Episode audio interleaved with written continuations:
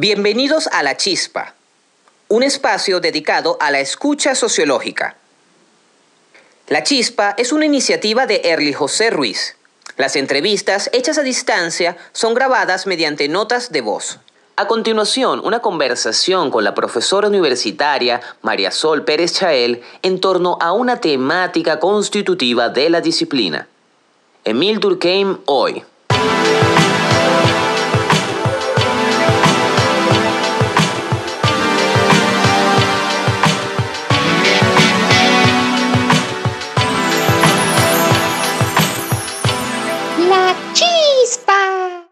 Profesora María Sol, bienvenida a La Chispa, un espacio dedicado a la escucha sociológica.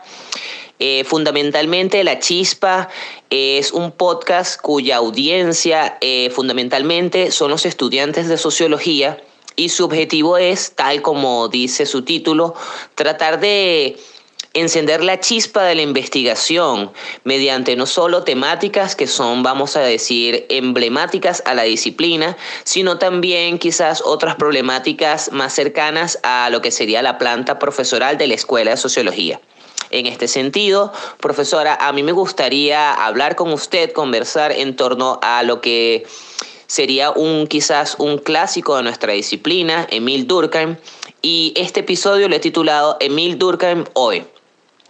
Eh, la chispa se encuentra dividida en cuatro partes. Cada parte eh, tiene dos preguntas. La primera parte eh, la he titulado Fundación Disciplinaria. Y la primera pregunta, profesora, de la cual me gustaría saber qué, qué nos pudiese decir usted al respecto, tiene que ver un poco con la noción de lo clásico. Es decir,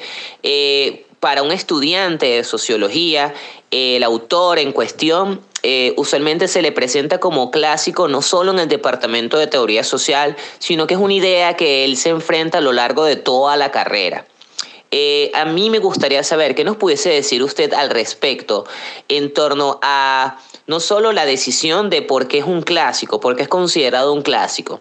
Es considerado un clásico a partir de quizás una necesidad, vamos a decirla, académica, eh, esta es quizás la postura de alguien como, por ejemplo, cuando se piensa en el canon clásico, en el sentido de que ciertos autores europeos pueden responder teóricamente a las problemáticas empíricas que existían en América. ¿Qué nos puede decir usted al respecto de esto? ¿Por qué el autor es considerado un clásico? Hola, Erly. Eh, encantada de conversar contigo y con tu audiencia. Espero que este intercambio sea interesante y útil. Bueno, efectivamente, eh, académicamente es usual identificar a Durkheim como eh, un autor clásico fundador de la sociología. Esto es importante tenerlo presente porque la razón por la cual se le reconoce de esta forma es porque hasta ese momento, vamos a marcar la fecha de 1900, que es cuando aparece un artículo en la revista italiana de sociología en la que eh, Durkheim especifica que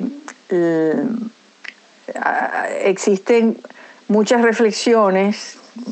provenientes sobre todo de la corriente positivista, que hasta ese momento son consideradas um, como formando parte del pensamiento social.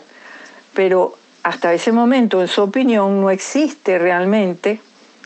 una caracterización de objeto como objeto de una nueva disciplina y esa es la tarea que Durkheim se propone al construir su sociología. Es decir, él no está siguiendo la tradición de pensamiento filosófico de las teorías morales que hasta la época se habían desarrollado e interpretaban la vida eh, del individuo en sociedad, como podría haber sido Spencer o Conte, incluso San Simón, sino que él busca darle a, esa reflexión que es hasta ese momento filosófica el carácter y la naturaleza de una ciencia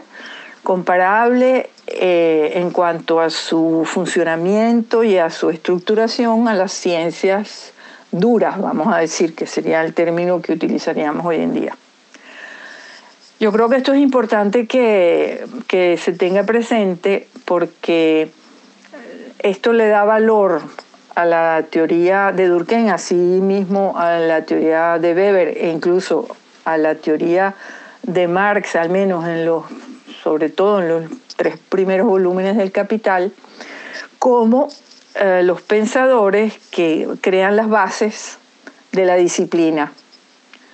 Eh, toda aquella persona que se pretende sociólogo, que quiere trabajar en el campo de la sociología, forzosamente tiene que tener conciencia de que los fundamentos de la disciplina se encuentran allí. ¿Qué significan esos fundamentos? Bueno, te voy a hacer una analogía que me parece que puede ser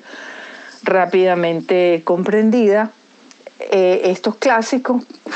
constituyen algo así como el software de la carrera. Eh, normalmente tú trabajas cuando utilizas las computadoras con las aplicaciones, los programas, pero para que las aplicaciones y los programas funcionen necesitas el software de base, que es el que le da, vamos a decir, la, trama de lenguaje, de relaciones posibles y de lógica que permite que las aplicaciones y los lenguajes sean útiles para seguir diciendo cosas en, en, esa dirección o en ese sentido o en ese terreno. Entonces, para hablar como sociólogo forzosamente, hay que tener en la base del, pensamiento los conocimientos que aportaron estos autores y que si tú quieres, para resumírtelo, te diría que abren tres perspectivas. Una perspectiva eh,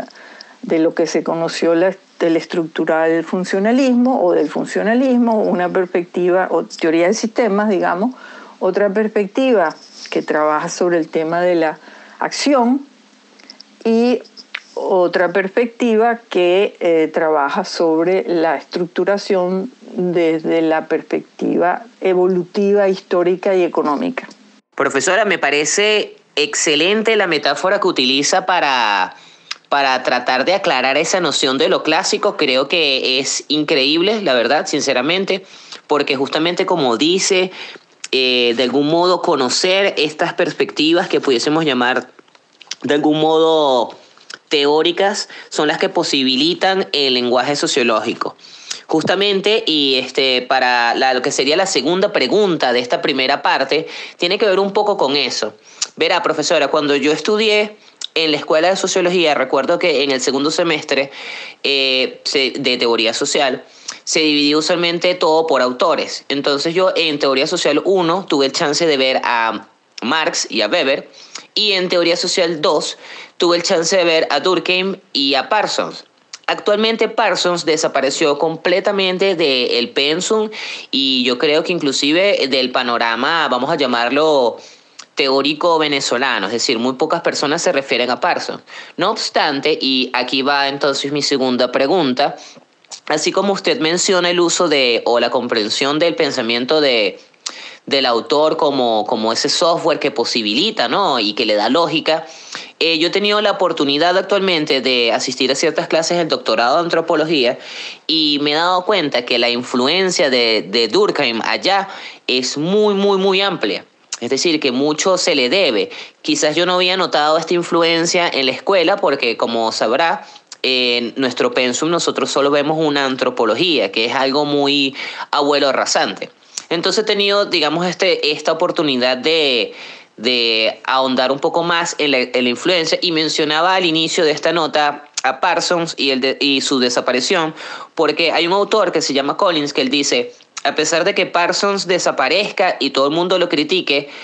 todo tiene que ver con Parsons, es decir, todo aún así su influencia se sigue extendiendo. Entonces, en, digamos como a razón de esta,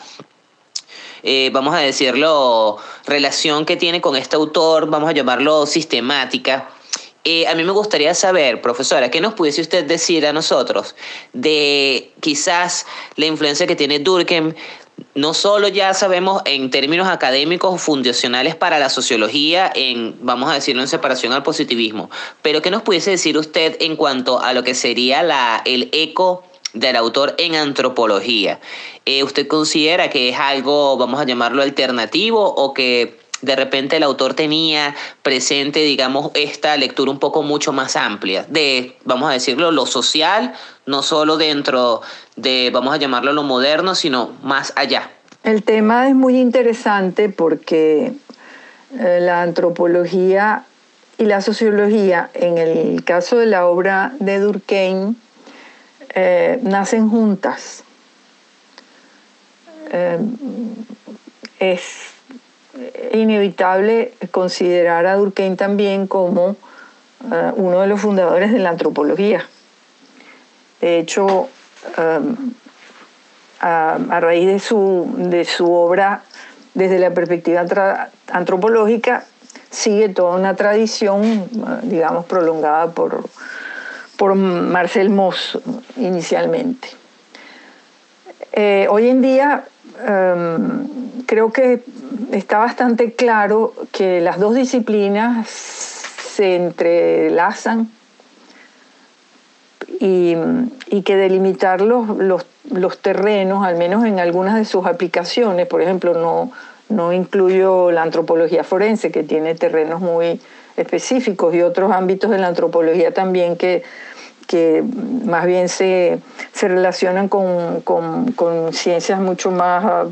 o, completamente distintas, como puede ser, qué sé yo, la química o la, o la biología. Eh, sin embargo, hay un, interés común compartido y un objeto de reflexión que es el ser humano en, sus manifestaciones eh, sociales y culturales, en la que coinciden las dos disciplinas. Por lo tanto, separarlas yo creo que es una, digamos, una necesidad quizás a efectos de, de trabajo metodológico eventualmente, pero desde el punto de vista de la caracterización del objeto, ambas trabajan sobre el hombre desde una perspectiva de creaciones sociales, eh, colectivas, no estrictamente individuales. Te aclaro también que no solamente en el caso de Durkheim hay una, una, una relación muy estrecha con la antropología, sino también con la psicología social, pues también de la obra de Durkheim deriva eh, todo el desarrollo de la psicología social. Eh, la razón, quizás, vamos a poner, no la razón, pero eh, yo diría que el, punto en el cual se vinculan la sociología y la antropología hoy en día para efectos de la de la visión histórica del origen de esas disciplinas, eh, se encuentra en el último de los trabajos de Durkheim, las formas elementales de la vida religiosa, puesto que allí eh, él hace trabajo, oficio de antropólogo, al, ir a estudiar los clanes totémicos y las religiones primitivas, vamos a primitivas en el sentido en el que las utiliza Durkheim, es decir, las religiones más simples. Debo decir, porque esto es algo que eh, no, no sé, yo no voy a decir que no es muy conocido, porque no sé si es que no es muy conocido, o en todo caso es algo a lo que no se alude o se menciona con frecuencia, y es que en el primero de los libros de Durkheim, que es el, la solidaridad, donde él trabaja en los conceptos de sol, la división del trabajo es el título del libro, él trabaja la solidaridad orgánica y la solidaridad mecánica, tenemos ya la presencia de lo que va a ser em, años más tarde el desarrollo de las formas elementales de la vida religiosa. Entonces, digamos que te digo esto para decirte que el Durkheim no se vuelve antropólogo al final de su vida, sino que desde un primer momento eh, las preocupaciones por el, el universo de las representaciones colectivas está presente en el primero de sus libros importantes. Profesora, es muy, muy interesante lo que menciona a la luz de la antropología, como Durkheim no es que se transformó en antropólogo al final de su obra, sino que tenía de algún modo estas inquietudes desde el principio. Me parece muy interesante porque usualmente también dentro de lo que ha sido la formación en teoría social dentro de la escuela, hay ciertos colegas que usualmente, por ejemplo, no es el caso de Durkheim, pero en el caso de Marx quizás se ocurre de una manera más evidente, se trata de, dividir al autor entre este Marx joven, que era idealista, hegeliano, y el supuesto Marx adulto, que entonces es científico y todo aquello. Quizás con Durkheim no pasa lo mismo en términos, quizás vamos a decirlo, tan conocidos, pero sí hay una traza en que se quiere percibir como que ese movimiento de madurez que lo lleva a él a tener una posición más antropológica quizás. Entonces lo que usted menciona creo que de algún modo rompe con eso y me parece muy muy interesante también. Celebró mucho lo que la alusión a la psicología social. Creo que de esto vamos a tener chance de hablar eh, en la tercera parte, porque justamente y a la luz de esta, vamos a llamarlo intención antropológica, profesora, ahora pasamos a lo que sería la segunda parte de esta conversación la cual llamé la experiencia religiosa. Eh, dentro de esta parte hay otra vez dos preguntas y la primera pregunta tiene que ver un poco justamente con esto que menciona en las formas elementales de la vida religiosa. Es decir, eh, hay un episodio en La Chispa que está dedicado con el profesor Hugo Pérez Hernáiz y él nos menciona un poco, este, ese, ese episodio está orientado a la religión. Entonces mi intención en ese momento era hablar con él sobre, bueno, la vamos a decirlo, no solo el papel de la religión dentro de la disciplina, sino qué se está investigando actualmente. Él me mencionaba que estaba traduciendo una revista con el profesor David Smilde y que quizás en términos de contenido de esa revista particular enfocada en estudios sobre la religión, ya no había tanto este interés por la elemental, es decir, por lo, vamos a llamarlo, originario o fundacional. Entonces, nuevamente, esto nos trae quizás a con lo que usted mencionaba, esa lectura a veces que uno dice, bueno, Durkheim ya era más antropólogo al final, porque como bien también está mencionando, eh, separar sociología y antropología nacen con, con él prácticamente y cuando nacen con él en las formas elementales de la vida religiosa, quizás uno ya desde este siglo pudiese decir, bueno, es esta noción de antropología que trata de enfocarse en, vamos a llamarlo, lo exótico, lo distante, lo diferente y todo aquello. Entonces ahí uno quizás diría, bueno, comparando la división del trabajo social, donde están las nociones de la solidaridad, a las formas elementales de la vida religiosa, quizás las formas elementales de la vida religiosa son más, tiene una, vamos a llamarlo, un tono, un talante más antropológico. Entonces, me gustaría saber, profesora, ¿qué nos pudiese decir usted al respecto? Ya nos está mencionando este, este hilo, ¿no? Quizás antropológico, pero ¿qué nos pudiese decir usted al respecto de esa voluntad quizás de sistematización? Porque como hemos venido quizás conversando brevemente, ya sabemos que, y esta noción del software, Durkheim, me encanta, uno pudiese decir, bueno, con este señor hay una hay un interés quizás en sistematizar, en formar una disciplina que quizás no encontramos en otros autores, pero en la religión quizás esa voluntad es parecida. O sea, usted, ¿qué nos puede decir al respecto? ¿Hay una, una presencia sistematizadora en Durkheim, ese Durkheim solo religioso? Bueno, eh, mira, el tema de la sociología de la religión y el pensamiento de lo religioso en Durkheim, es para mí central y digamos, no voy a entrar en, eh, una distinción o, a considerar en, profundidad si la perspectiva es antropológica o, sociológica. Te voy a hablar como mm, en la, interpretación que yo tengo de, esa perspectiva en la sociología de Durkheim y me temo que, va a ser básicamente sociológica y quizá cercana a la psicología social. Eh, para, para Durkheim la religión no es lo que nosotros llamamos usualmente religión. Básicamente para él es la religión es lo que él considera la función dinamogénica de lo social. Es decir, si queremos explicar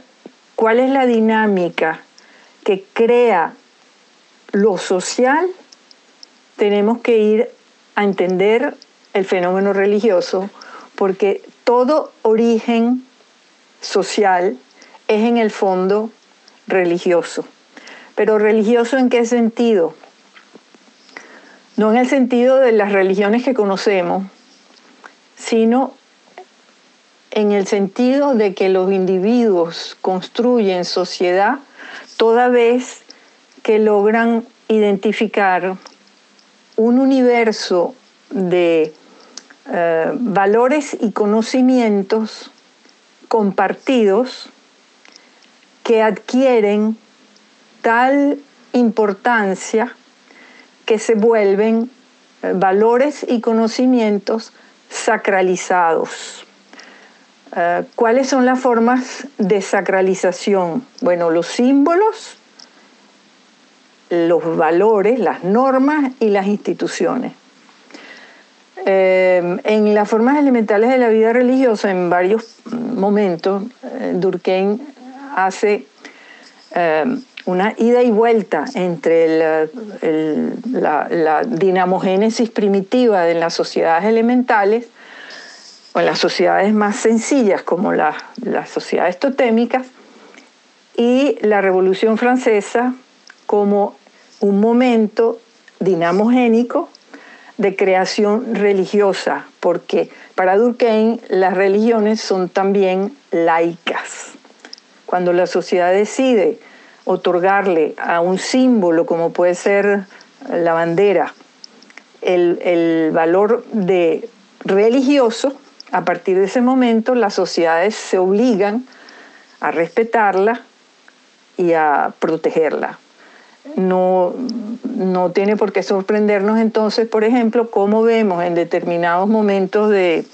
de la historia y en distintas sociedades, incluso hoy mismo, que cuando un grupo social quiere manifestar, por ejemplo, su odio o su protesta en relación a un país, escoge la bandera y la quema. Entonces, el concepto de religión en Durkheim no hay que rápidamente quitarse de la cabeza la idea de las religiones que conocemos. Esas religiones que conocemos son instituciones, pero no son las únicas que tienen el carácter religioso en el sentido en el que Durkheim lo utiliza. Los valores laicos, por ejemplo, de una república tienen el mismo estatuto de religiosidad que eh, el Vaticano, por decirlo mm, de alguna manera.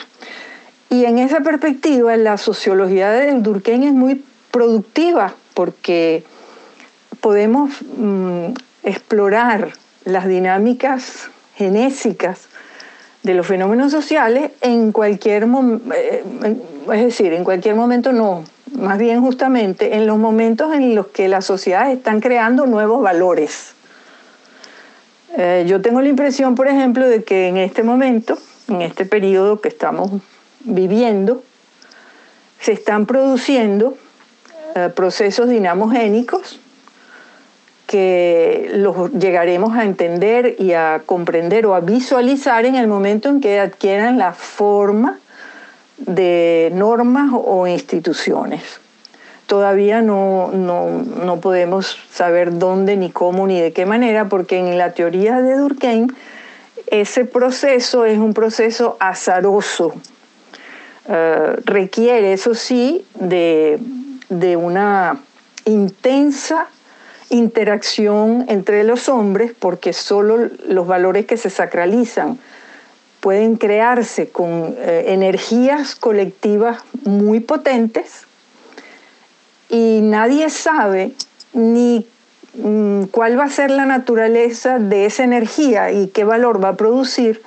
ni cómo ese valor se va a, materializar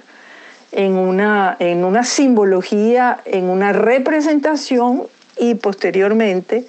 en una institucionalización. Yo pienso que esa es el área, digamos, de, la sociología de Durkheim que a mí más me anima y que, como te digo,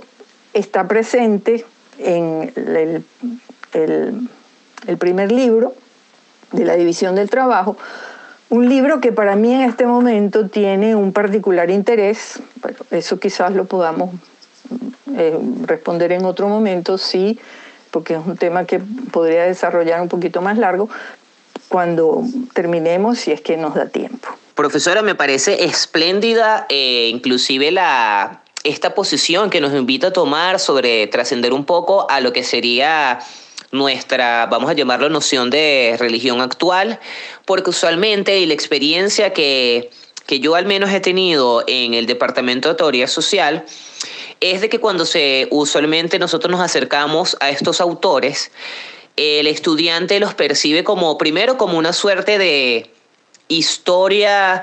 que no es una historia además propia, es decir, que es una historia, vamos a llamarlo, de otro continente, otras personas, y no logran de algún modo aprender con H intercalada, eh, vamos a decirlo, no solo la potencia teórica de lo que propone el autor, sino inclusive su pertinencia y su actualidad. Justamente yo le hacía esa pregunta en, en, cuanto a la oposición quizás o al interés que tenía por lo elemental desde esa posición antropológica y esta esta respuesta suya en cuanto a esta función dinamogénica de lo social es inclusive, y por eso estoy, me parece espléndido, hace del autor algo mucho más actual de lo que quizás un estudiante a primera lectura pudiera percibir, es decir, de que lo religioso, y sobre esto también usted hacía, nos mencionaba, ¿no? Este ir y venir en torno a lo que sería la religión elemental y vamos a usar eh, su propia expresión, ¿no? La energía colectiva potente quizás que existió en la revolución en la revolución francesa para poder crear entonces una suerte de estado religioso. Creo que esto hace que la discusión sea muy actual e inclusive muy pertinente, lo cual me, me gusta muchísimo porque es, como le decía al principio, la audiencia fundamental del, del podcast son los estudiantes y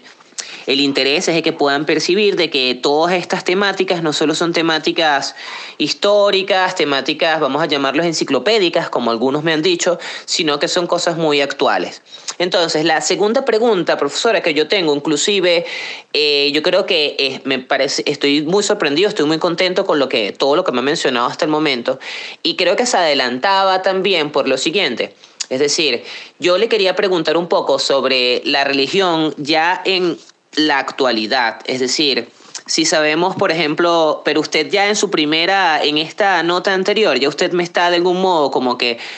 acercando y por eso creo que de algún modo se adelantó inclusive mi pregunta. Entonces yo lo que quiero de algún modo es como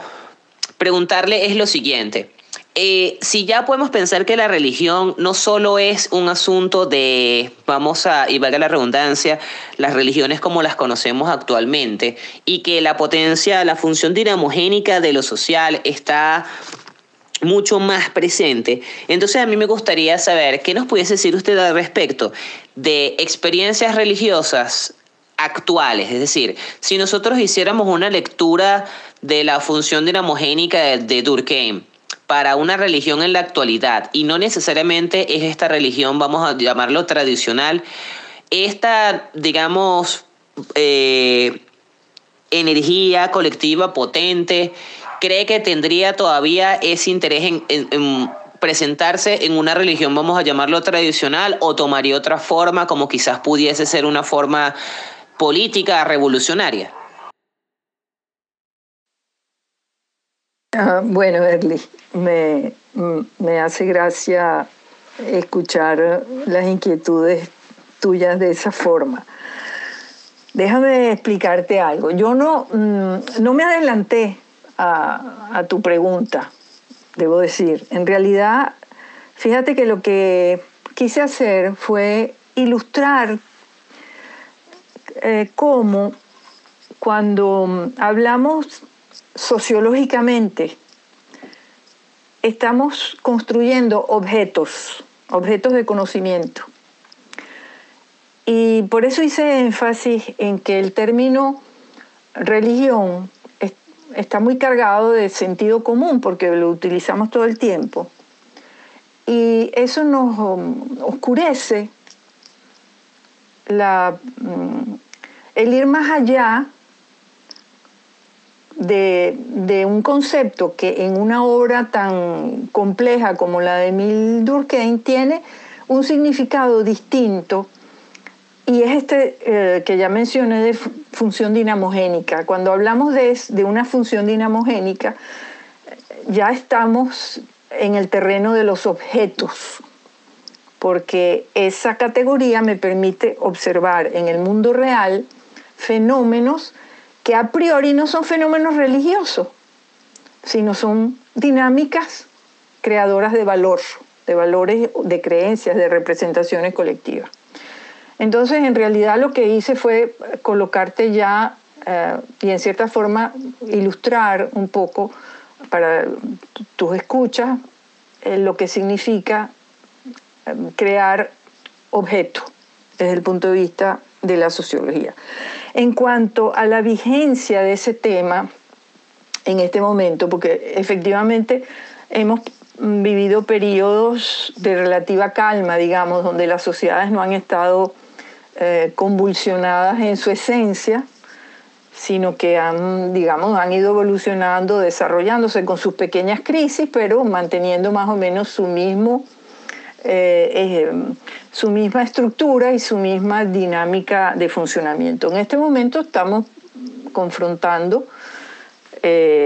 problemas más complicados porque todo el, surgimiento de la tecnología ha permitido la aparición de unas dimensiones en la vida social que escapan del control convencional de las instituciones. Eso básicamente lo estamos viendo en el, fenómeno de las redes sociales. Yo voy a volver a Durkheim y voy a volver a la forma de la división del trabajo, porque ya te mencioné hace un rato que ahí había en germen una visión que desde mi punto de vista eh, es eh, mm, estimulante para pensar en la situación que estamos viviendo en este momento. El, eh, Durkheim habla allí de dos mm, mecanismos de integración social para explicar un poco cómo que las dinámicas eh, colectivas se estructuran y se organizan. Una es lo que él llama el principio de identidad, que es el que eh, funda la solidaridad mecánica. no, todos nos sentimos iguales, formamos parte de una comunidad, compartimos las mismas creencias, los mismos valores, etcétera, etcétera. Y una, una, otro tipo de integración social que es la orgánica, que es una integración en la cual los individuos mantienen sus particularidades, sus diferencias, incluso sus contradicciones, y sin embargo eso no impide que sean capaces de crear un universo compartido, eh, un orden externo que los rija a pesar de todas las diferencias. La solidaridad mecánica es una solidaridad, si tú quieres, de carácter dogmático y es la que posteriormente, muchos años más tarde, Durkheim va a describir con mucho detalle en las formas elementales de la vida religiosa, explicándonos allí cómo, cómo se estructura esa identidad, que es una identidad hasta, el, hasta tal punto eh, integrada, digamos, en la conciencia de los individuos que integran esa comunidad que vive bajo ese universo de creencias, que puede eh, sufrir y eventualmente hasta morir si esa creencia se ve lesionada o erosionada o criticada por, eh, por otros. Esto, para hacerte una analogía con un fenómeno moderno, si recordamos lo ocurrido con Salman Rushdie cuando escribió los versos satánicos, que se produjeron los suicidios de eh, musulmanes que se sentían heridos por ese libro, podemos entender que eh, el, digamos el, significado de ese principio de identidad que cohesiona determinados grupos. En la obra de Durkheim, eso por ejemplo lo, lo vemos después en el suicidio, hay instituciones que todavía en las sociedades modernas sobreviven con ese tipo de dinámica, como por ejemplo puede ser el ejército, que, crea ese tipo de eh, unidad basado en valores muy fuertes que, no, que no se pueden transgredir ni violar. Y desde un punto de vista un poco ya problemático, podemos pensar en estructuras como la de la mafia, que también genera dinámicas eh, mecánicas, como la solidaridad mecánica. ¿Cuál es la actualidad hoy en día del, del pensamiento de Durkheim en relación al, de la división del trabajo y a las formas elementales de la vida religiosa? Pues el hecho de que la solidaridad es orgánica él dice en, ese primer libro, en ese primer trabajo, que está estructurada a partir de los principios contractuales. Durkheim no llega a, por supuesto, porque en el momento en el que él está viviendo y produciendo su obra, las sociedades no tienen la complejidad que estamos viendo actualmente con esta revolución tecnológica, pero básicamente la integración se, creaba alrededor del valor del individuo, en la medida en que el individuo consagraba su realización eh, como un valor sagrado, por ejemplo, eh, el, que las constituciones establezcan que los individuos tienen, eh, hay que respetar su libertad, tienen derechos humanos, que la gente es libre, por ejemplo, de decidir educarse de esta forma o de la otra. Todo eso forma parte de esa estructuración contractual que eh, crearon las instituciones a partir de esa idea de solidaridad orgánica. En este momento, ese universo contractual está completamente dislocado con las redes sociales. Eh, ya nos hemos perdido, digamos, la tranquilidad de las referencias convencionales en relación al tema de la libertad, pero también al tema del respeto, en fin. Eh, habría que empezar a trabajar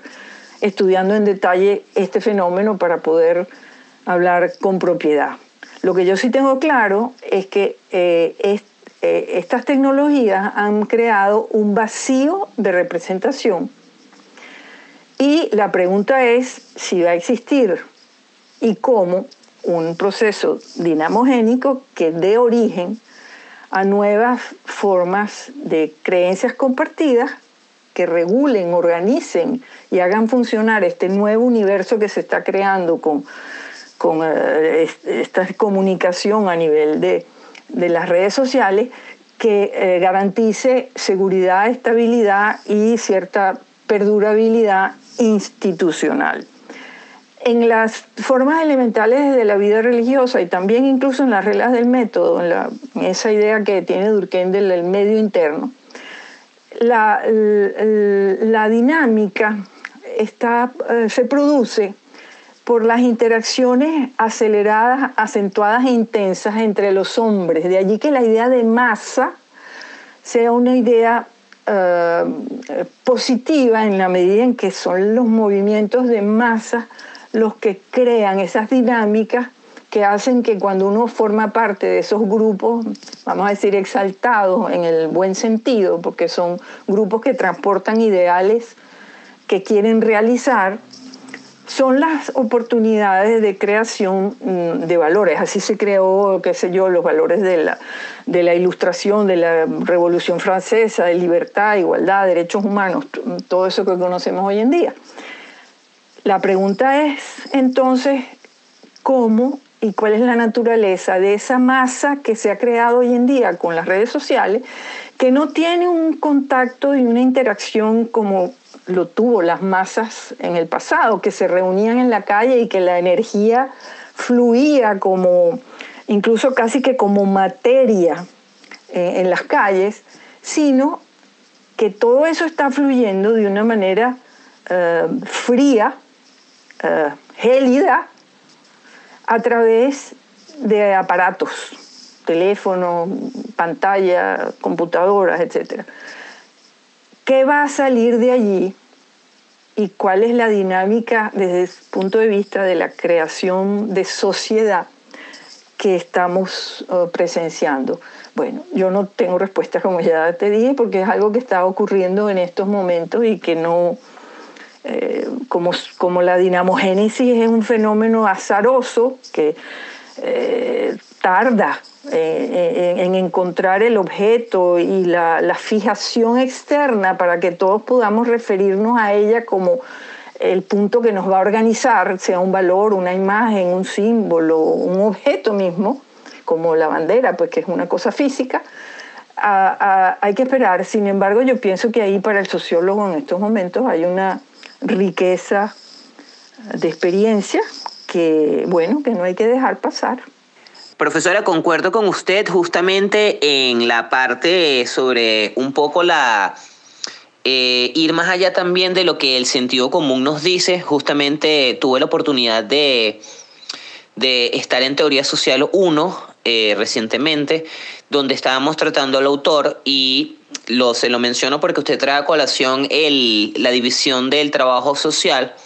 Justamente en la división del trabajo social hay una, una frase de, Durkheim que yo siempre como que invito a mis estudiantes a, a como mantenerla a lo largo del semestre, cuando él dice, no basta con conocer, sino con explicar. Ciertamente, usualmente hay un, un, halo, y esto me lo he conseguido no solo en el pregrado de sociología, sino inclusive en maestría en filosofía, en el doctorado en antropología, donde usualmente se, se lanza a Durkheim a dentro de, de lo que sería el saco del positivismo y todo aquello. Entonces, cuando yo les digo a ellos que no basta con conocer, sino con explicar, no es desde esa, vamos a llamarlo saco de explicación, vamos a llamarlo a modo positivista, sino de trascender, como bien usted dice ahora, de ese sentido común. Entonces eso me parece muy interesante. También eh, yo le hacía esta pregunta y esta pregunta quizás tenía como un, un poco el juego que, y es, el juego tenía la intención, como bien le he dicho, este, la audiencia para mí eh, son los estudiantes de sociología. Entonces, usualmente yo no solo quiero ver que los estudiantes perciban cómo sus profesores y cómo sus colegas construyen eh, sus objetos o tienen, toman posiciones teóricas particulares, sino también cómo se van enfrentando a situaciones que son comunes a todos. Entonces, esta situación común y el juego era justamente, ¿no? Esta pregunta de decir, bueno, como sociólogos, si hemos tenemos una posición con respecto al pasado, por ejemplo, con, y yo concuerdo con usted, por ejemplo, lo, lo que sería el movimiento de masa que puede crear un valor, a veces usualmente el sociólogo cae en esto de, bueno, ¿cuál sería el, el movimiento de masa siguiente que pudiese crear esto? Es decir, como si fuese una suerte de oráculo. Entonces, por ahí, y justamente con eso le decía, bueno, la pregunta tenía como ese poco ese juego para que justamente los estudiantes percibieran ellos. Y con eso, profesora, justamente terminamos una parte que es muy, muy rica y muy interesante, eh, la segunda parte titulada La experiencia religiosa, para pasar un poco a una tercera parte que he llamado Emil en Venezuela. La he llamado Emil en Venezuela no tanto por su pertinencia, eh, vamos a decirle a modo investigativo, lo cual tocaremos el, al final, sino por lo que pudiese ser inclusive su pertinencia en cuanto a su pensamiento, no solo dentro de la academia. ¿Qué quiero decir con esto? Eh, la primera pregunta que tengo de esta tercera parte tiene que ver un poco con el suicidio y con la anomia. Eh, hay un texto que aparece en la bibliografía para el concurso de teoría social de Randall Collins. En el concurso aparecía como tres tradiciones sociológicas, pero hay una versión extendida que son cuatro tradiciones sociológicas. En la parte donde hablan sobre el autor, eh, Collins menciona que de algún modo a Durkheim no le interesaba tanto el hecho del suicidio como un acto individual, sino de que el mismo funcionase como pantalla para algo más amplio que era la anomia. Eh, usualmente, y así como le decía que le había hecho el juego en la pregunta pasada, yo también invito mucho a mis estudiantes a que consideren un poco, eh, quizás esta es la experiencia que narra Howard Becker en sus clases, creo que era con Wright Mills, si no me equivoco, cuando él decía que su profesor siempre llegaba a clase y tomaba un evento del presente y desde ese evento del presente empezaba a pensar sociológicamente. Entonces justamente esto, esta tercera parte, quiero que vaya como en ese tono un poco. Es decir, ella le decía, Collins decía que bueno, que al autor no le interesaba el suicidio, sino la anomia en general. Entonces a mí me gustaría saber ¿Qué nos pudiese usted decir al respecto ¿no? de esta temática entre el suicidio y la anomia? Pero pensando un poco también, y por eso lo titulé Emil en Venezuela, es decir, usualmente aquí, actualmente, lamentablemente, sería la expresión adecuada, no tenemos eh, cifras y estadísticas oficiales sobre este asunto que es el suicidio, pero se puede notar y a modo, vamos a llamarlo, referencial de que es un asunto que mucha gente está de algún modo, no quiero utilizar padeciendo porque sería una valoración de ese acto, sino que vamos a utilizar la, la experiencia. Está, el suicidio está, forma parte de una experiencia, digamos, más común en Venezuela. Entonces, ¿usted cree que pudiésemos tomar el autor para todavía pensar ese suicidio, para de algún modo comprender esta realidad a modo anómico? ¿O siente que quizás ya esto es algo que de repente, como bien le decía, quizás en mis Siempre trato como de volver a lo que usualmente me dice un estudiante dentro del aula, adentro de este cuento histórico de este señor francés que, que vivió a principios de hace, del siglo pasado. Es decir, ¿cree que hay alguna pertinencia en la relación entre el suicidio y la anomia en la actualidad? Eh, bueno, Erly, el tema eh, es interesante eh, tanto mm, desde el punto de vista del concepto de anomia en general como de su manifestación en el suicidio. No, no, conozco el autor que mencionas y no, no, puedo interpretar exactamente lo que quiso decir, pero ciertamente eh, Durkheim no analiza el suicidio desde una perspectiva de la mm, psicología individual, porque bueno, no tiene herramientas para eso, sino que establece eh, una, distinción entre formas de suicidio mm, consistente con su teoría de la integración social, porque básicamente lo que el suicidio eh, manifiesta es, eh, mm, sería como un síntoma que expresa eh, problemas a nivel, a nivel de la integración. Obviamente, cuando estoy hablándote de suicidio, no estoy hablando del caso de una persona suicida, sino cuando el suicidio, suicidio adquiere en una sociedad dimensiones importantes. me aclaro no se trata de que a Durkheim le interese por qué se suicida, se suicida una persona, pero le interesan esas sociedades que provocan unos índices de suicidio relevantes. Yo en este momento no conozco los casos de, de suicidios en Venezuela, pero presumo por cosas que he escuchado que efectivamente las tasas de suicidio han adquirido una importancia que no había antes. Es posible entonces que uno pueda utilizar eh, las herramientas de Durkheim para interpretar esos fenómenos. Como te digo, no tengo los datos, pero eventualmente si los datos nos indican que hay un incremento y una intensidad en los suicidios que no existía antes, sí podríamos preguntarnos hasta dónde puede la teoría de Durkheim darnos alguna luz para entender eh, ese fenómeno. En el caso de la teoría, hay, bueno, como, como tú sabes, para Durkheim lo interesante es entender cómo una sociedad se mantiene cohesionada. Y toda la teoría es un intento por, por, por explicar eso, ese, el fenómeno de la cohesión, porque la cohesión es lo que le da la entidad autónoma al objeto, es decir, la sociedad no son los individuos tomados unos junto a los otros, sino es una realidad que tiene autonomía y esa autonomía se traduce en la cohesión social. Eh, las instituciones son, por ejemplo, los vehículos por excelencia de cohesión social. En ese sentido, cuando Durkheim analiza el suicidio, él eh, visualiza básicamente dos formas problemáticas que yo, que yo resumiría en eh, el, tema en dos, en dos términos, el término del dogma y el término de abandono. Eh, desde el punto de vista del conceptual, eh, Durkheim hablaría de una reglamentación excedente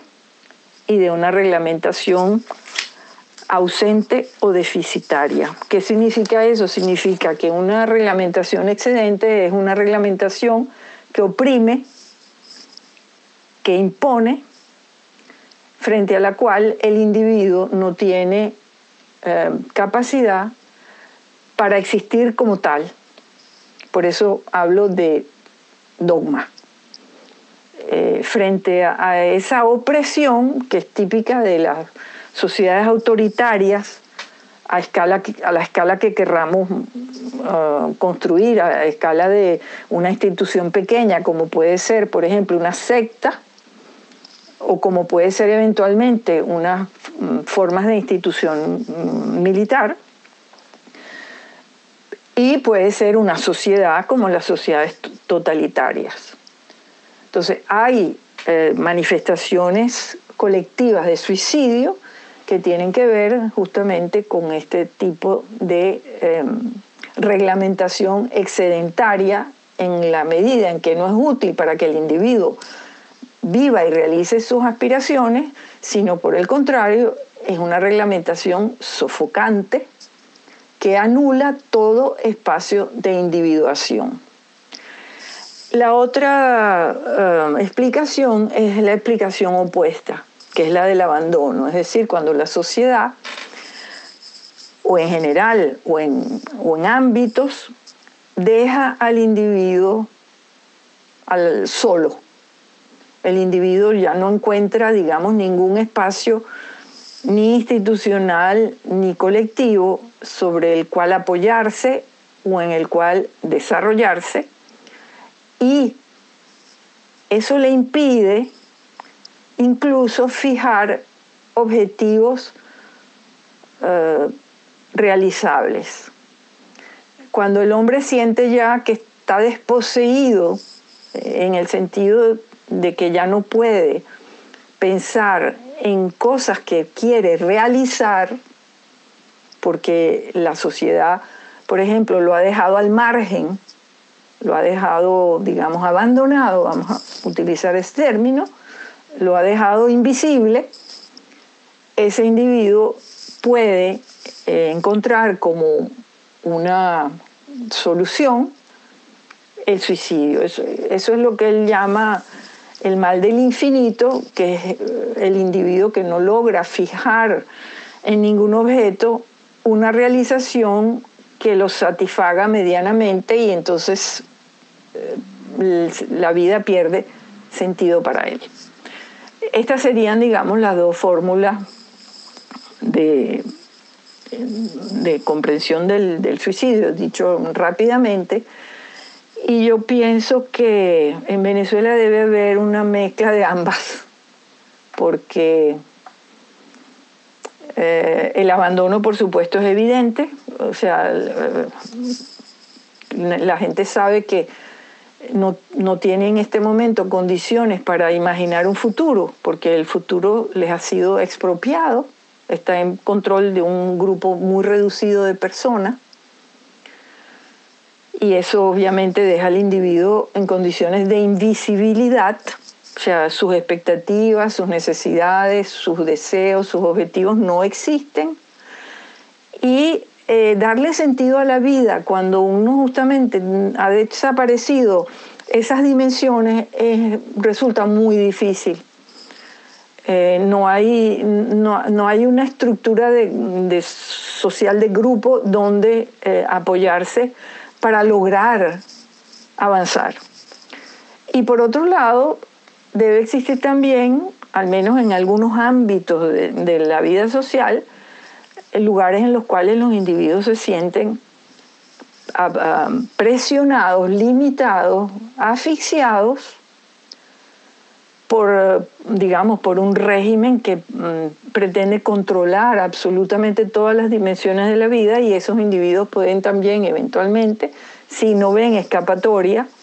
abandonarse a el, digamos, el, la desesperación y el suicidio. De todas formas, bueno, esto requeriría estudios, análisis y, e información que yo no tengo. Te estoy hablando en términos teóricos generales. Bueno, profesora, ciertamente y nuevamente coincido con usted, eh, hacen falta más estudios generales y como ya lo he repetido creo que en bastantes veces, eh, la audiencia o, la audiencia ideal ¿no? del podcast son los estudiantes y por eso trato como que de hacer esta pregunta para que vean no solo que teóricamente sigue siendo un modo pertinente para acercarnos a nuestra realidad, y que desde esa teoría inclusive nos sirva para criticarla, porque justamente uno de los problemas, y como bien usted indicaba al inicio, no estaba tan interesado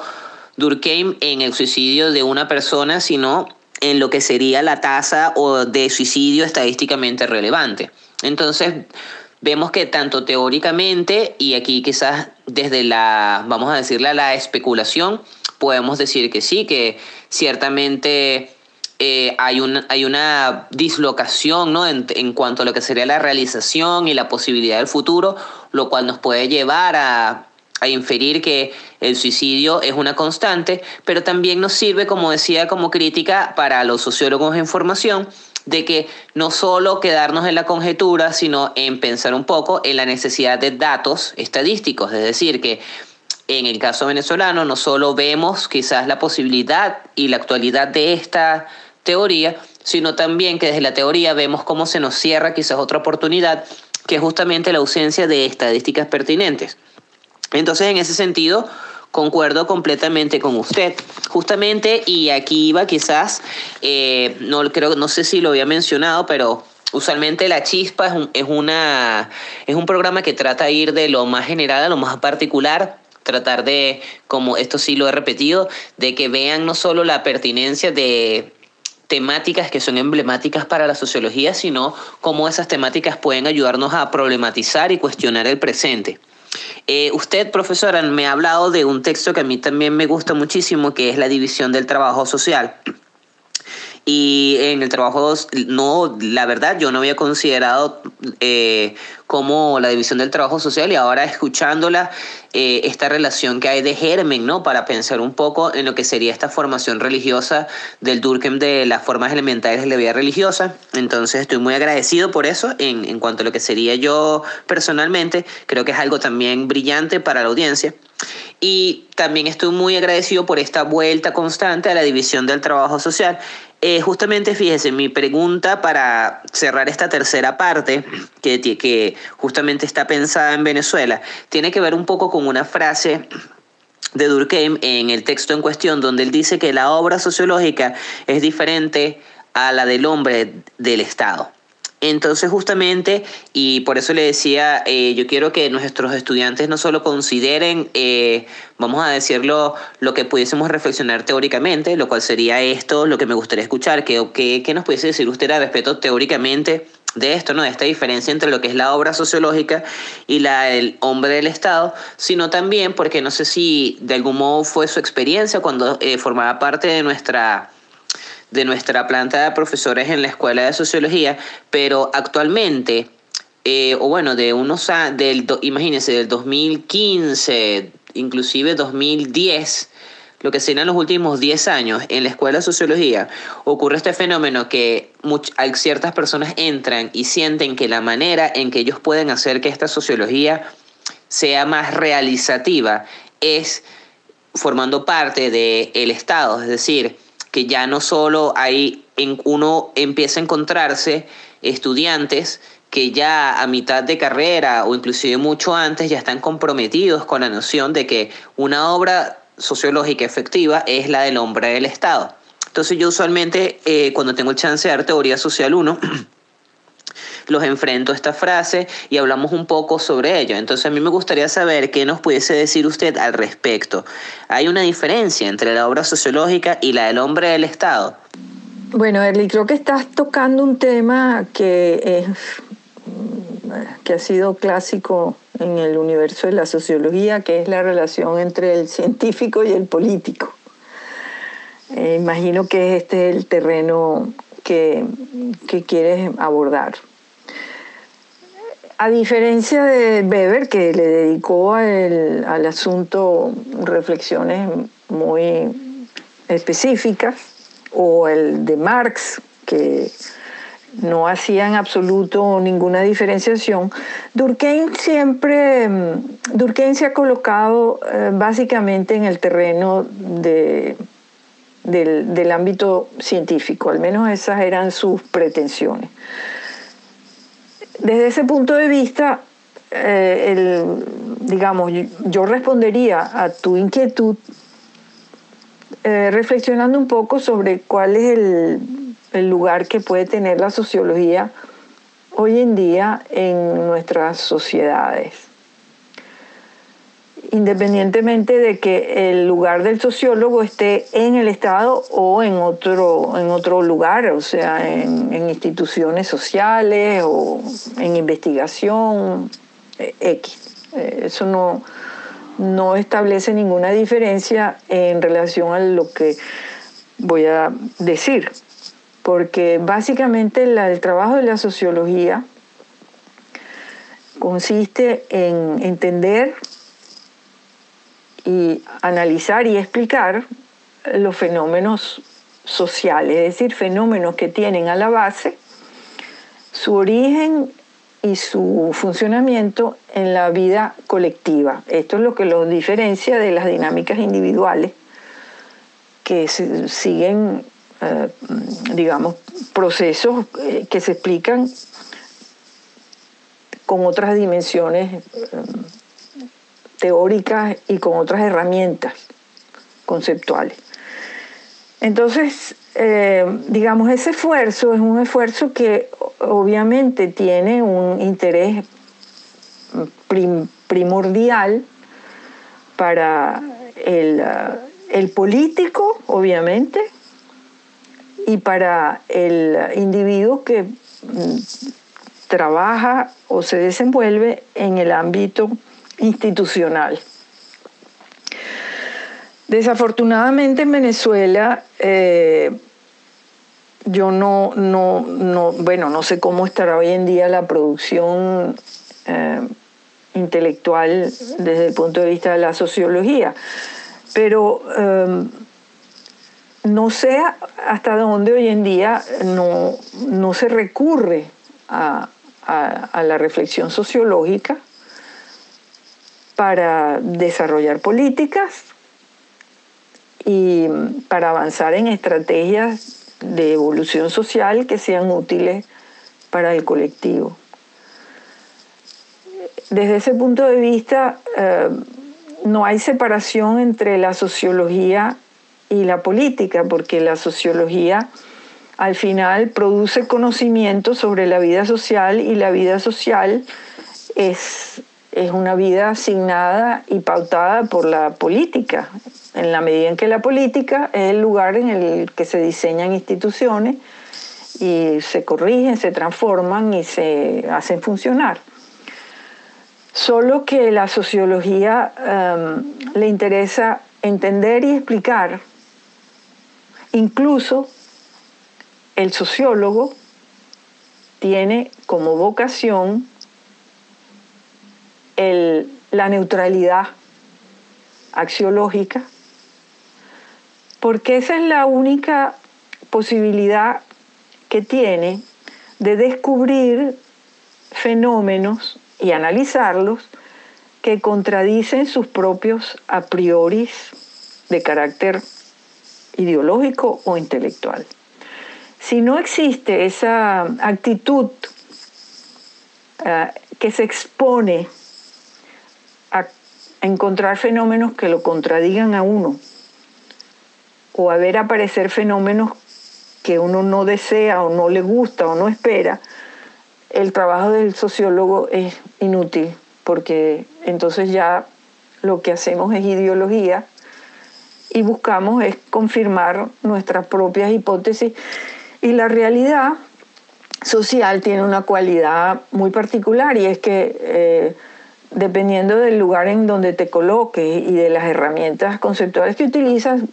puedes demostrar lo que quieras. Entonces, bueno, es muy sencillo, muy fácil para un sociólogo reafirmar su propia ideología, si eso es lo que le interesa. La aventura de, descubrir y de encontrar eh, fenómenos inéditos y explicaciones novedosas y útiles sobre todo para eh, favorecer, digamos, la, convivencia colectiva, es una tarea que requiere eh, esa neutralidad axiológica, que no significa que el sociólogo no tenga ni su corazoncito, ni sus ideas, ni sus valores. Significa que al enfrentarse con los fenómenos de la realidad, eh, se despoje de todo ese universo de prejuicios para que sea posible que aparezcan fenómenos auténticos y explicaciones ah, adecuadas. Sí, profesora, tal cual justamente da con mi inquietud. Y la inquietud justamente, como bien decía usted, eh, se encuentra en Weber, quizás este, no creo que mejor planteada, sino que escribió más al respecto, quizás estuvo, la tuvo más presente la separación entre lo científico y lo político, pero tal cual estoy muy y concuerdo también con ciertas, vamos a llamarlos continuidades que sean al respecto. Justamente sobre esto quizás si tenemos el tiempo, ya tengo una pregunta extra quizás al guion que justamente va por esto, pero eh, justamente la voy a dejar si, si tenemos tiempo sobre ello, sí me gustaría comentar que sí, que justamente es importante, creo yo, que al menos considerar que si bien eh, hay una relación, todavía tienen diferentes momentos y que justamente no son, no hay una, vamos a decirlo, puede haber una posición más complementaria que necesariamente antagónica. Eh, justamente tal cual, y, me parece excelente lo que menciona, que sí, que, que no solo es descubrir lo novedoso, sino lo útil siempre con miras a, a lo que sería la convivencia. Y a veces, justamente estas personas, como bien le decía, en la experiencia de estudiantes que usualmente dicen, no, bueno, esta sociología es muy teórica y no no logra cambios, eh, vamos a llamarlos materiales en existencia, y entran a lo que sería el aparato del Estado. Usualmente el aparato del Estado, actualmente en el caso venezolano, está cargado de una ideología muy particular. Entonces que de algún modo se, allí sí creo que se contrapone un poco a la neutralidad axiológica que tal cual como usted nos dice, no necesariamente indica que no se tenga un corazón y que no se tengan sentimientos al respecto. Entonces sí, sí, sí, pues estoy muy de acuerdo con usted. Eh, justamente ya avanzamos a la última parte, eh, que la llamé teoría y actualidad. Eh, profesor, usted ya nos ha mencionado bastante, hemos hablado un poco en cuanto a lo que sería quizás para de algún modo aplicar ciertas perspectivas teóricas propuestas por el autor en cuestión. Necesitamos este, quizás estadísticas, necesitamos datos. Eh, a mí me parece,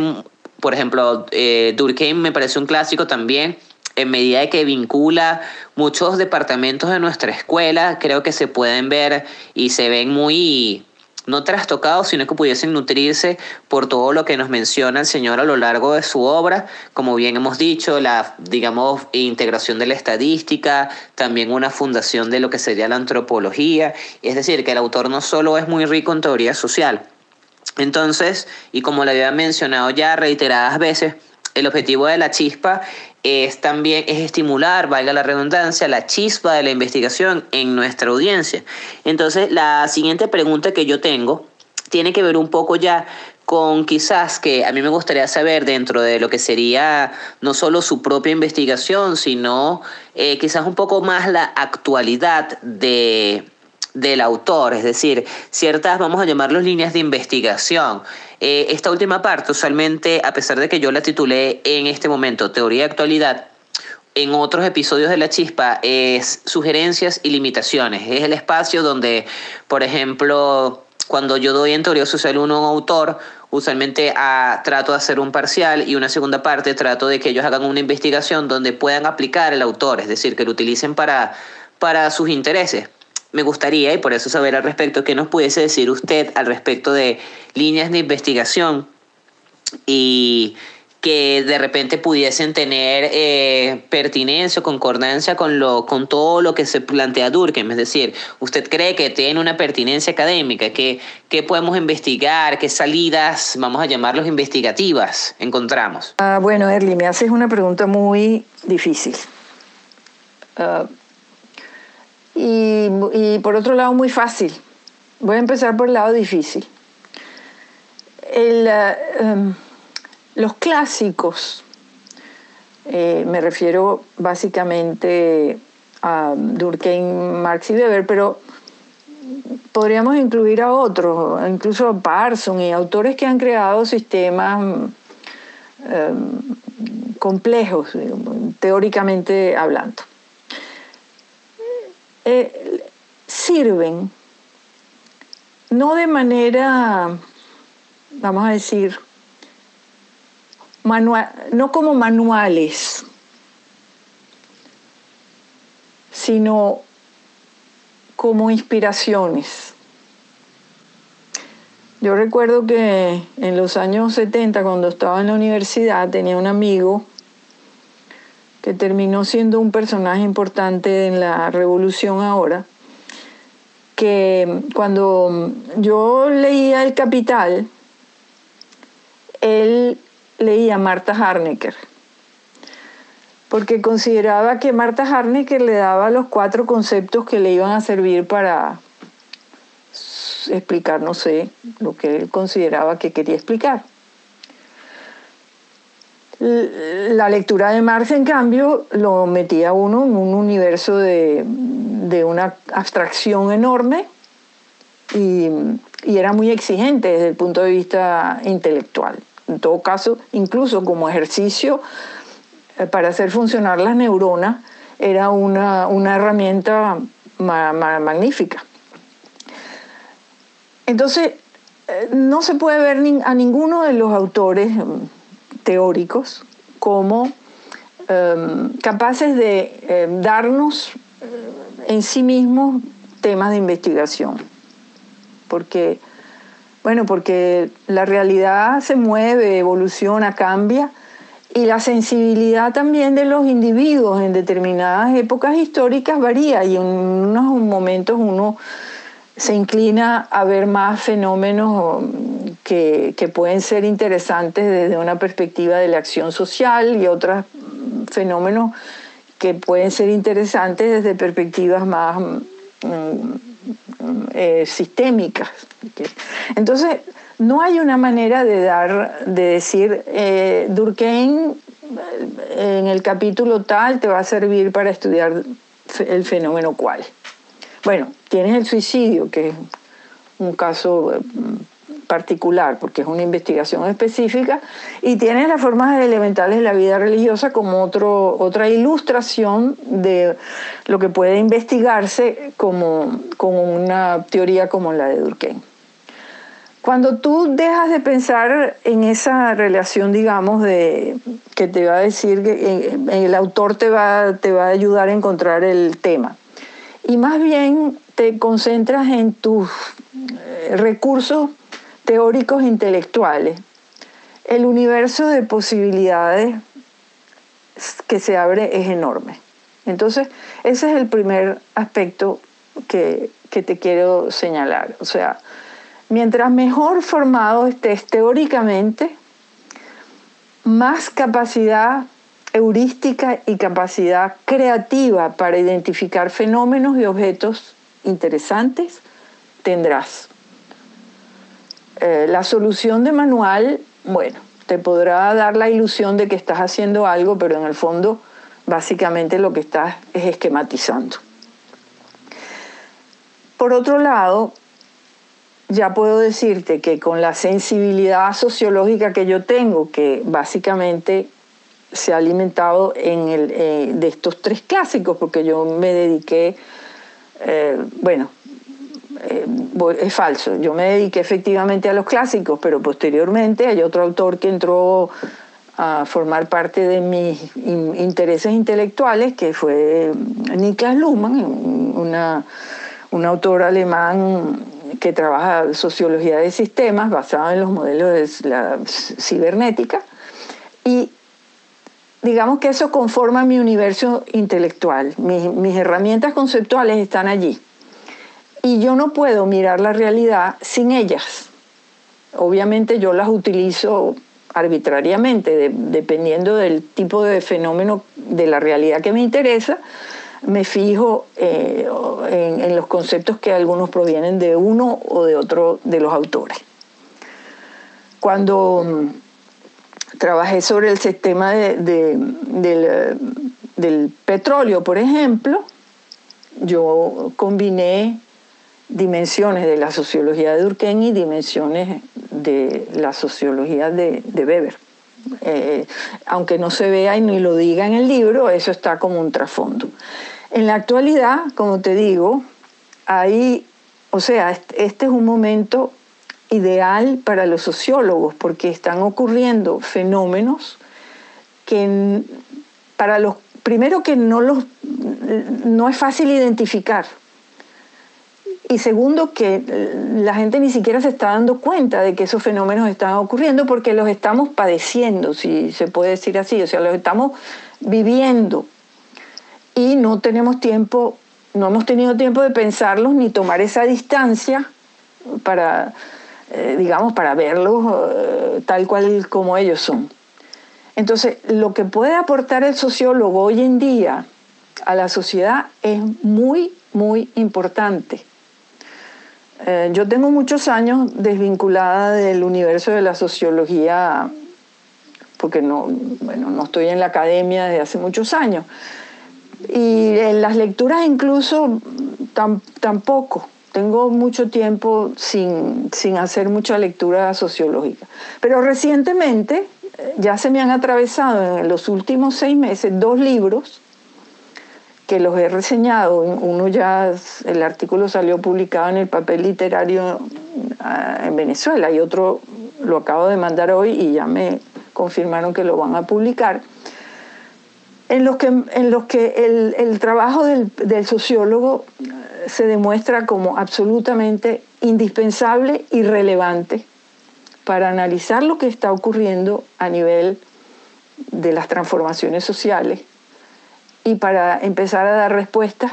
que puedan ser útiles. Eh, yo sé que en Venezuela se vive eh, muy aislado,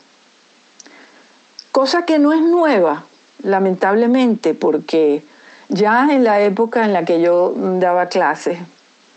era muy difícil convencer a los estudiantes de leer libros completos porque eso parecía una, y en el caso, imagínate, de los autores clásicos, eso todavía parecía más extravagante, porque quizás, no sé, había la idea de que era más fácil los manuales, porque el manual daba rápidamente al estudiante la ilusión de dominar y controlar una disciplina y de hablar utilizando un lenguaje que no era el lenguaje ordinario, incorporando palabras que yo diría palabrotas, y de esa forma ya había como la, ilusión de que se estaba al interior de, una disciplina desarrollándose. Pues. Yo no sé cómo es eh, en la actualidad, pero lo que sí puedo afirmar con absoluta convicción y sinceridad es que este es el momento y que eh, los sociólogos deben hacer un esfuerzo, sobre todo los que están en Venezuela, por el aislamiento en el que viven, de buscar por todas las vías posibles las reflexiones más actualizadas, hacer un estado del arte eh, en la bibliografía para, para saber eh, cuál es la brecha que tienen y tratar de avanzar eh, como puedan, digamos, haciendo el mayor esfuerzo, porque efectivamente tienen todo en contra,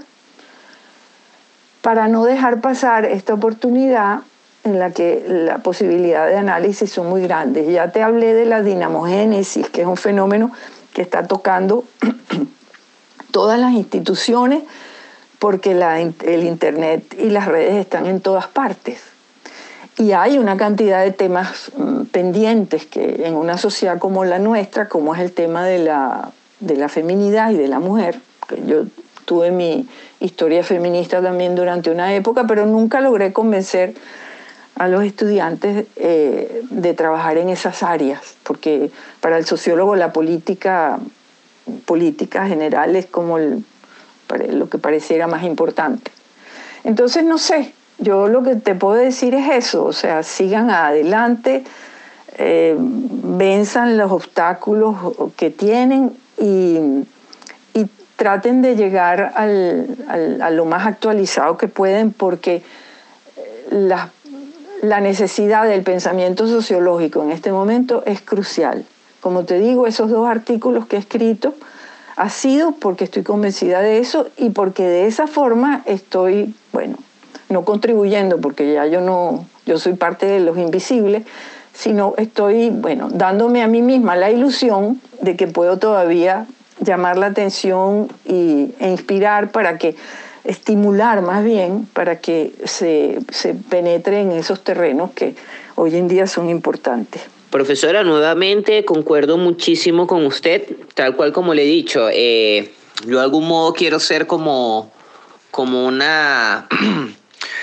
poder transmitir quizás ciertas inquietudes que se presentan dentro de la universidad, dentro de la academia,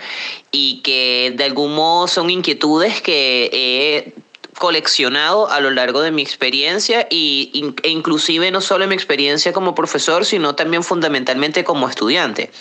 Eh, lo que mencionaba sobre esa persona que al principio, ¿no? Que,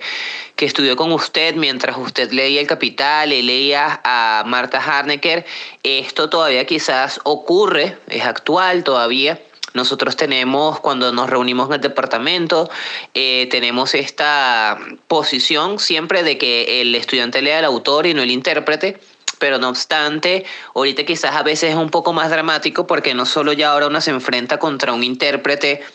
eh, por ejemplo, en el caso de Marta Hardecker, que al menos tenía un, texto publicado. Ahora entonces ya no van al autor, sino que van a, un comentario en YouTube, un comentario en TikTok o en Instagram, una, una cápsula del autor o alguien comentando, o bien lo que sea, un comentario, vamos a decirlo, o una suerte de aplicación de ese comentario y no van al texto. Entonces sí, por eso concuerdo completamente con usted en ese sentido. Yo particularmente quienes han tenido chance de, ver clases conmigo podrán confirmar lo que siempre vamos al autor y usualmente el intérprete, y yo se los digo, el intérprete, en tal caso estamos haciendo el ejercicio en la sesión. También me parece muy, muy nutritivo, profesora, y, y lo celebro mucho. Eh, que mencione la sensibilidad necesaria para formular proyectos de investigación, porque justamente esta última parte, tanto como la pregunta anterior como la pregunta que viene, que va a ser la final quizás del guion, eh, tiene mucho que ver con eso. Quizás mi posición es, eh, fíjese, yo por ejemplo tengo mi hermano, él, él es, fue profesor de la Simón Bolívar y él hace tiempo me mencionó que usualmente los estudiantes no se, como dirían coloquialmente, no se quedan pegados en el trabajo final de grado por falta de temas de investigación, porque usualmente los profesores tenían líneas de investigación, vamos a llamarlas más sólidas, donde necesitaban ciertas partes particulares y uno sencillamente completaba ese proyecto de investigación. Claro, estamos hablando aquí de ciencias de la computación, donde estamos hablando de un programa que solicita una parte muy específica. No obstante, yo creo que esto también pudiese ocurrir, siempre lo estuve pensando en cuanto a las ciencias sociales, pero luego siempre me enfrenté a esto de que era, bueno, pero eh, tal cual, y por eso concuerdo con usted, no vamos a conseguir en el autor, mira, ¿cómo puedes hacer esto sin una sensibilidad, sin una chispa, ¿no? sin algo que, que tengas? Eh, por último, también me gustaría y me llamar la atención sobre lo que menciona sobre eh, la esquematización, sobre cómo ocurre esto. también mi experiencia como profesor, y con esto quisiera ya entonces quizás este, saltar un poco al final, la última pregunta. Mi experiencia como profesor actualmente eh, a veces me encuentro con estudiantes que dominan eh, estos autores, pero justamente no pueden dar el, salto, el salto de la aplicación. Entonces esta última parte, eh, ya le había dicho, se titula Teoría de Actualidad, ya, ya y hablamos un poco sobre esa pertinencia académica líneas de investigación, pero ahora me gustaría cerrar un poco a qué nos pudiese decir usted al respecto, profesora. Es en cuanto a lo que sería una salida que yo considero que los estudiantes usualmente no, valga la redundancia, no toman en cuenta. No, no sé si no saben que existe o si no ha sido formulada adecuadamente por parte de la planta profesoral. Pero eh, para solicitud de egreso de la escuela, uno tiene que hacer un trabajo final de grado. Existe un documento formal de la escuela donde se plantea que uno puede hacer estudios de casos o etnografías todo lo que hemos discutido alrededor de esta entrevista ha sido muy nutritivo porque como bien le decía reiteradas veces, yo concuerdo mucho con usted, con el autor, es algo que trasciende, creo yo, de lo que pudiese ser inclusive estas compresiones cerradas del mismo, es decir, de que es algo solo en teoría social. Entonces, mi última pregunta tiene que ver con esto, tiene que ver con la noción de la etnografía. Es decir, ya hemos hablado de que, bueno, el autor tiene un papel dentro fundacional dentro de la antropología, tiene también una pertinencia dentro de la psicología social, vemos que se presenta estadísticamente, es decir, yo los invito siempre a que consideren que es alguien que, que toca y transversalmente nuestra escuela. Entonces a mí me gustaría saber, por último, y ya en términos de esta no, porque concuerdo con usted, no tanto que les, que les formule problemas de investigación, sino que nos pudiese usted decir a nosotros en cuanto a lo que sería la etnografía desde el autor. O sea, considera que es algo que ya no tiene o hace referencia a Durkheim o, o considera que sí, que de repente desde bien sea la batería teórica y bibliográfica que nos ha legado, todavía podemos tener una pertinencia etnográfica en el presente. Bueno, eh, otra dificultad que me planteas. Eh,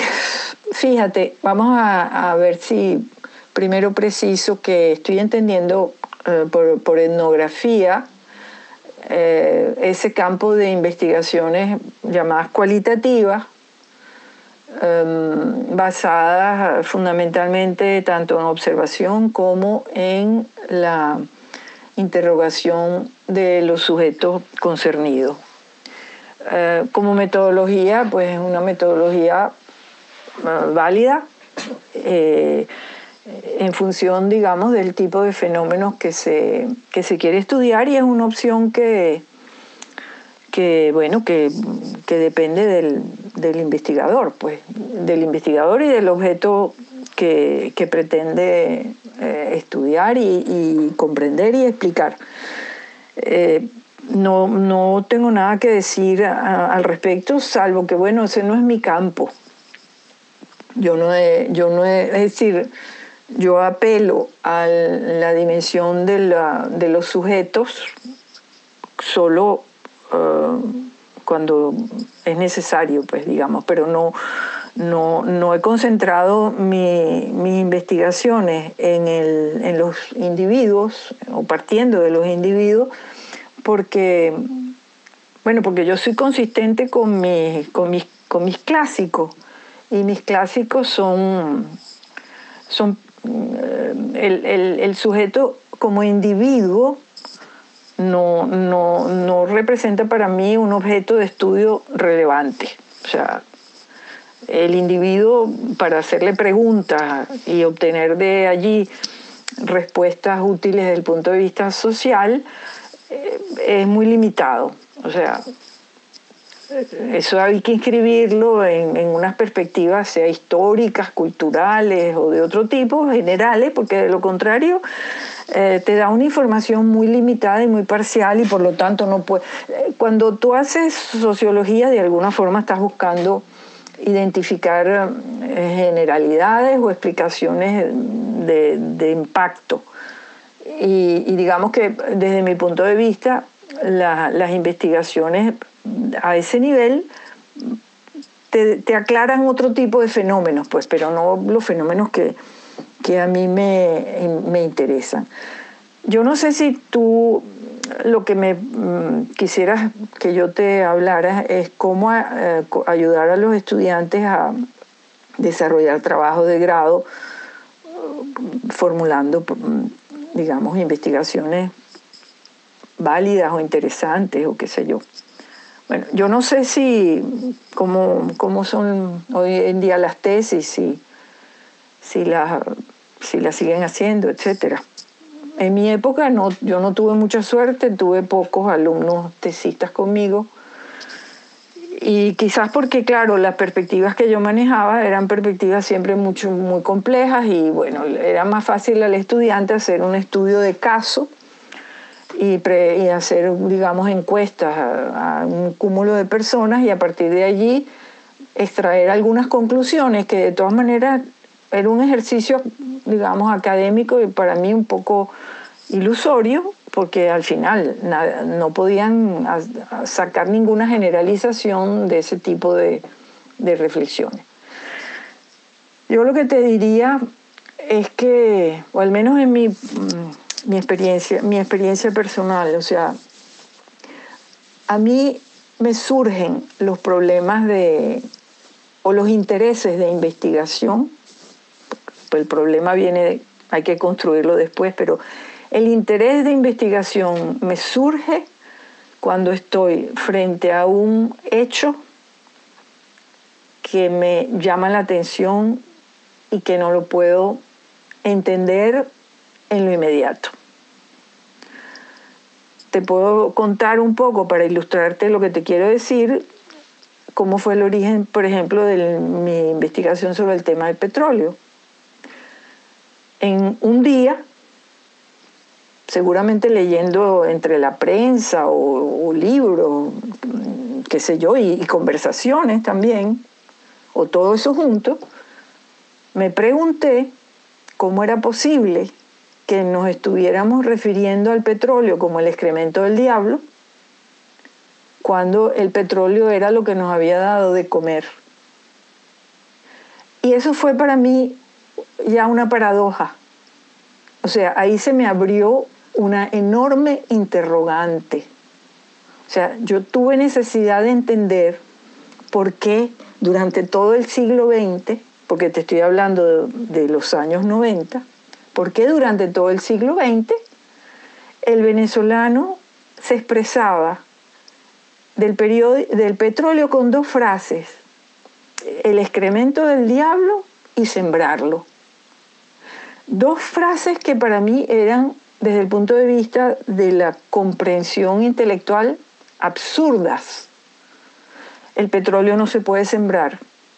y el petróleo no era una maldición, sino más bien un beneficio que nos había dado la naturaleza. ¿Cómo entonces la sociedad venezolana convivía con esa mentalidad que a mi juicio era disparatada? Yo hubiera podido decir, ah, porque los venezolanos son unos locos o qué sé. Bueno, no, yo me tomé la molestia de dedicarme a investigar, pasé cuatro años trabajando sobre el tema, para ver si encontraba una razón que me hiciera comprender por qué nos resultaba tan cómodo insistir en que el petróleo habría que sembrarlo, cuando en mi opinión lo que había era que consumirlo porque es consumiendo lo que las sociedades eh, prósperas se han avanzado, no, no sembrándolo, sino no vendiéndolo para utilizar el dinero para entonces invertirlo en la, en la agricultura o en las zonas que consideren importantes. No, los países prósperos y ricos no son poseedores de petróleo. Entonces, eh, como te digo, la teoría le sirve a uno para crearlo crear intuiciones, ver en la realidad cosas que no concuerdan, como fallas geológicas. Y una vez que uno las identifica, uno empieza entonces a hacerse preguntas y a investigar. En algún momento, si tiene suerte, puede encontrar buenas respuestas, otras serán respuestas a medias, pero como quiera que sea, uno está eh, trabajando y ejerciendo el oficio que conoce. Yo te agradezco que me hayas solicitado esta entrevista. No sé, yo estoy, puedo, todavía puedo oírte otras preguntas si quieres, ¿ah? no, no tengo ningún inconveniente. Pero de todas maneras, si esto es lo último que me vas a preguntar, quiero agradecerte que me hayas contactado y que me hayas dado esta oportunidad que, bueno, de alguna forma me devuelve a, a mis orígenes olvidados desde el punto de vista académico. Bueno, profesora, ciertamente, como le decía, este, la audiencia ideal del podcast son los estudiantes y no obstante, eh, ya yo he hecho un, eh, varios episodios de la chispa. Y en ciertos episodios hay personas que han considerado inclusive que la función del trabajo final de grado inclusive debe ser repensada completamente, es decir, si no hay manera de que existan otras salidas, si quizás lo que estamos pensando está fuera del tiempo y quizás sí, o quizás lo que aún estamos deseando no está acorde a lo que serían las salidas profesionales de la sociología valga la redundancia, en la actualidad. Entonces, por eso, justamente yo le hacía la pregunta y, y, y usted justamente me dice, mira, que no me puede decir algo al respecto, quizás en el sentido más manualesco, eh, completamente, estoy completamente de acuerdo con usted, nuevamente se lo digo, la audiencia y el propósito es ayudarnos también a pensar eh, la disciplina. La chispa también es un espacio dedicado a la escucha sociológica en un momento donde la universidad quizás no, no está, la universidad venezolana no está en su mejor momento y entonces... Eh, quizás abrir estos espacios que se pueden escuchar asincrónicamente pueden permitir a otras personas que de algún modo estaban un poquito separadas de la sociología volver a retomar estas temáticas. Entonces sí, estoy muy contento con lo último que menciona. También me llama la atención esto de justamente de esas metáforas para el petróleo y, e inclusive como la propia siembra fue de algún modo reapropiada y para decir ahora es como una es una suerte de eufemismo quizás metáfora para la muerte entonces ya ahora aquí en Venezuela la gente desde una ideología particular no muere, sino que queda sembrada. Entonces esto también es algo muy interesante y como bien dice, como bien hemos hablado a lo largo de la entrevista, eh, contribuye y es necesaria una sensibilidad para poder tomar todas estas, vamos a llamarlas inquietudes teóricas e inquietudes existenciales y darle sentido. Eh, a pesar de que ya terminamos con el guion, tengo una última pregunta, profesora, que me, de algún modo, exactamente surge de algo que mencionó. Pensé que iba a eh, que iba a tener un poco más de relación con, con el tema del suicidio, pero ahora no sé si, si de repente sea algo que tiene que ver con la noción de la comunidad moral. Me gustaría saber, profesora, eh, usted nos mencionó en la segunda pregunta, cuando estábamos hablando sobre la fundación eh, disciplinaria, eh, y también creo que lo mencioné, lo vi un poco también en la, en la, en la, la pregunta sobre el suicidio, sobre la importancia de Durkheim en la psicología social. Verá, hay un episodio de La Chispa anterior con la doctora Dixela Burgos. Ella forma parte de, eh, de la cátedra de comunicación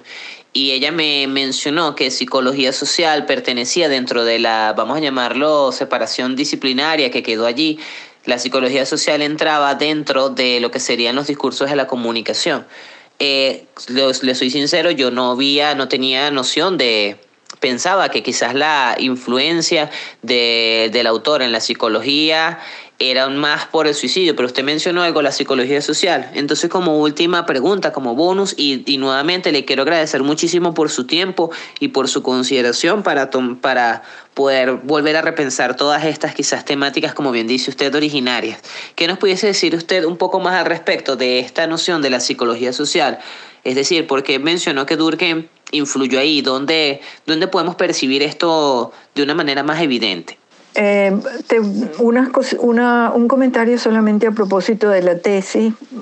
Sí, yo, yo entiendo que hay, que la, pregunta es si vale la pena cuando un estudiante se está graduando de licenciado eh, someterlo a las exigencias de una tesis de grado. en realidad creo que esa, el, pensar que no es necesario tiene que ver hoy en día con que el, grado de licenciado eh, en cierta forma se ha devaluado en el mercado de trabajo me refiero. ¿Por qué? Porque, bueno, porque hay las maestrías, los posgrados, los postdoctorados, etcétera, etcétera. Entonces, bueno, eh, imagino que en la idea de que un estudiante que se gradúa de licenciado va a continuar sus estudios en una maestría, efectivamente eh, la importancia de una tesis de grado no es fundamental. Pienso que em, pudiera ser, si, si no es el caso, o sea, pienso no, quizás te voy a decir qué valor tiene para mí un trabajo final como quiera que sea, llámalo tesis o X. Pienso que la sociología es una disciplina para la que se requiere eh, la argumentación y la escritura. No es una disciplina científica matemática ni de símbolos, como puede ser, no sé, a lo mejor en, en otras ciencias sino básicamente requiere del recurso de la escritura y de la argumentación. Entonces difícilmente puede uno imaginar a un sociólogo que se gradúe y que no sepa argumentar y escribir. Entonces llámalo tesis, llámalo mm, trabajo, lo que fuera. Lo importante es que el estudiante de sociología dé prueba de esas habilidades. Eso es todo que se consigan de una manera o de otra, pues no, no, es, el, no es lo importante. Lo importante es que se adquieran como habilidades. En cuanto al tema de la psicología social, bueno, yo, te, yo básicamente me te, remitiría a las formas elementales, porque eh, ahí es donde más claramente eh, Durkheim reflexiona y trabaja sobre los procesos de simbolización y de representación que son los que hacen coincidir el espacio de la psicología con el espacio de la sociología. Em, quizás para mm, identificarte un punto de vínculo como muy evidente, eh, yo no sé si tú recuerdas en las formas elementales, eh, Durkheim habla del, cuando habla de la lógica de la religión totémica, habla por supuesto del tótem, de los ritos, etc., pero habla también de la, del, eh, ese símbolo que los propios individuos se tatúan sobre el cuerpo si, el, si la imagen de totémica, por ejemplo, es la de, vamos a decir, un león, el, león se supone que representa la, fuerza, la vitalidad, el estar alerta, que son las cualidades que el grupo entonces se atribuye a sí mismo. Los individuos, para eh, entrar en conexión simbólica, y representacional con, el, con, con ese tótem que es el que los encarna, se tatúan símbolos abstractos o eh, de la forma que sea, que son los que individualizan esa representación colectiva en la conciencia individual. En la comprensión de fenómenos de ese tipo, tú puedes apreciar claramente la relación estrecha entre el universo de la subjetividad individual y de la, del universo colectivo. Entonces, si hay interés en el tema de lo psicosocial en Durkheim, yo pienso que es en las formas elementales de la vida religiosa y en el análisis de las representaciones colectivas en términos generales, donde eh, se puede identificar ese espacio en el que coinciden lo, individual psicológico y psicológico en el sentido de psicosocial y la sociología. Bueno, eh, en fin, estoy a tu orden para más adelante. Yo hay un hay un trabajo que publicó la Facultad de Economía sobre el tema de Durkheim, quizás tú lo conoces. Entonces ahí hay un, poco especificado todo, todo esto. Gracias de nuevo. Thank you.